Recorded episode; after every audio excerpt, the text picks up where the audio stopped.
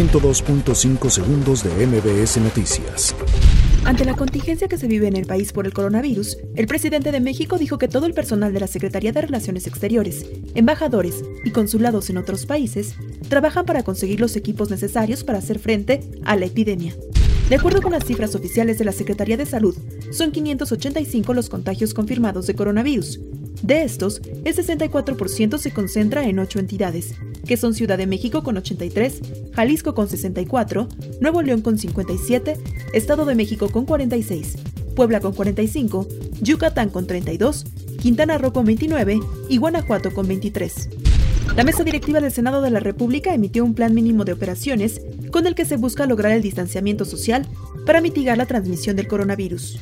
El secretario de Comunicaciones y Transportes, Javier Jiménez Espriu, informó que tras los resultados de la investigación final del accidente donde perdieron la vida la gobernadora Marta Erika Alonso y el senador Rafael Moreno Valle, se iniciarán auditorías a la empresa y taller responsable del mantenimiento de la aeronave.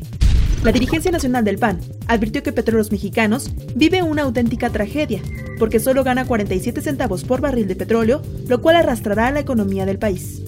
Efectivos de la Secretaría de Seguridad Ciudadana abatieron a tres presuntos delincuentes, entre ellos al líder de una organización criminal identificado como El Guerrero, considerado como el principal distribuidor de estupefacientes y cobros de extorsión a dueños de bares y centros nocturnos en las alcaldías Xochimilco y Coyoacán. En atención a las medidas de la UNAM para contener la propagación de COVID-19, se realizó el primer examen profesional en línea de la Universidad Nacional durante la contingencia.